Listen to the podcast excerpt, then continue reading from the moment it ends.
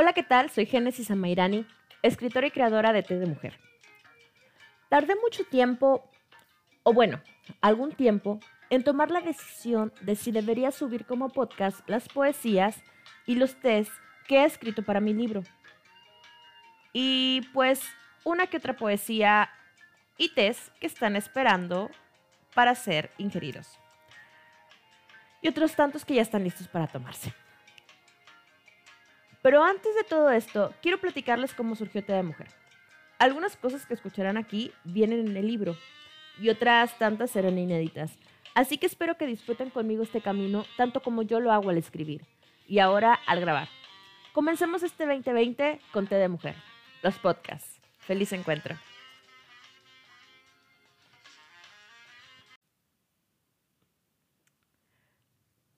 Cuando comencé la página de Té de Mujer y el blog, que fue en abril del 2019, no tenía ni idea de que se me iba a presentar la propuesta del libro. Y todo esto surgió en una noche tomándome un té de manzanilla y miel en la cocina de mi casa. No había nada más que una música de jazz suave. Por lo regular suelo recurrir a la música instrumental, de preferencia jazz, que me encanta, cuando tengo cosas que escribir sobre ideas, recuerdos, cuando estoy tratando de ver hacia mi interior, conmigo misma. Y tanta cabeza llena de ideas, recuerdos, planes que iban de un lugar a otro, me hizo tomar mi diario y me senté a escribir. Esto suelo hacerlo desde hace años. Desde niña comencé con cuentos y de adolescente con emociones, pero mis miedos no dejaban que mis escritos salieran a la luz. Muchos se perdieron en el camino, otros los fui olvidando, y algunos más siguen en la sombra, esperando el momento necesario para salir. Para darle más historia a los recuerdos en mi cabeza, entre cartas, poesías, cuentos y novelas, me di cuenta que mi vida la había colocado en un tintero, del cual iban surgiendo ideas, versiones y poesías. Tomé la pluma y comencé por escribirme una carta. Hacía meses atrás, el psicoterapeuta que me atendía en ese momento me lo había pedido. Fue la primera tarea que tuve en la terapia por mi divorcio. Escribirme una carta a mí misma. El problema no fue la tarea, sino la carta. El día que regresé, la carta llegó vacía. No llené ni la mitad de una cuartilla. No pude. No podía. No sabía qué rayos pasaba conmigo. Tenía mucho que decirle a todo el mundo, pero no tenía mucho que decirle a la persona más importante de mi vida, a mí. Justo eso me dejó ver que tenía muchas máscaras, que estaba llena de todo y a la vez de nada, pues no era capaz de escribirle nada a la mujer que decía amar, a mí. Quería llenar expectativas de todo, de todos. Vivía culpando a los otros de mis desgracias, pero eran mis irresponsabilidades las que me tenían al borde del colapso emocional. Nunca lo había pensado así, hasta ese día, muchos meses después.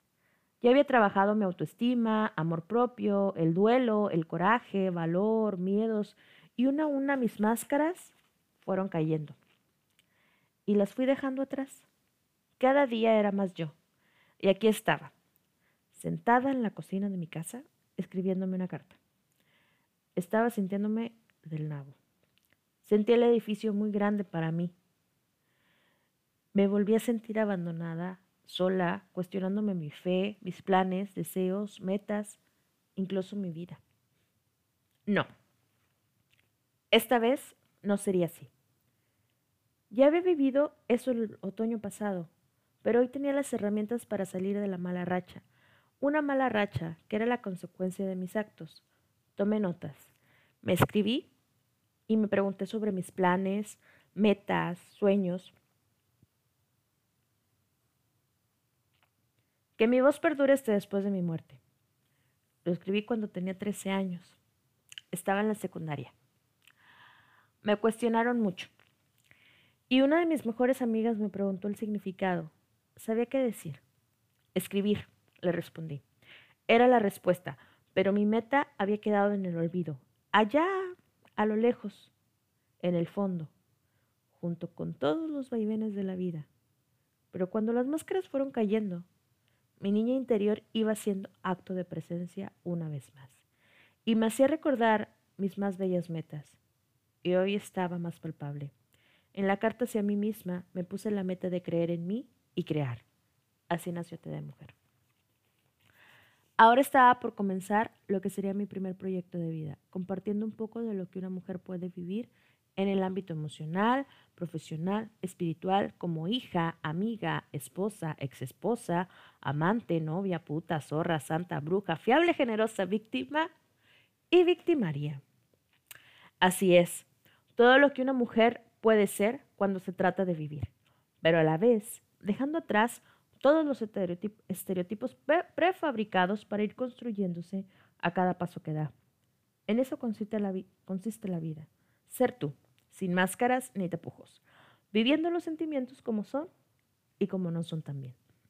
Con un té en mano, supe que una mujer puede ser como uno de ellos, amarga, dulce, sanadora, mágica, terrenal, celestial, y entonces supe que un té de mujer puede venir cargado de amores, desilusiones, alegrías, tristezas, luchas, estudios, guerras internas, batallas por luchar, días grises, nublados, soleados, libros leídos, historias concluidas y otras inconclusas.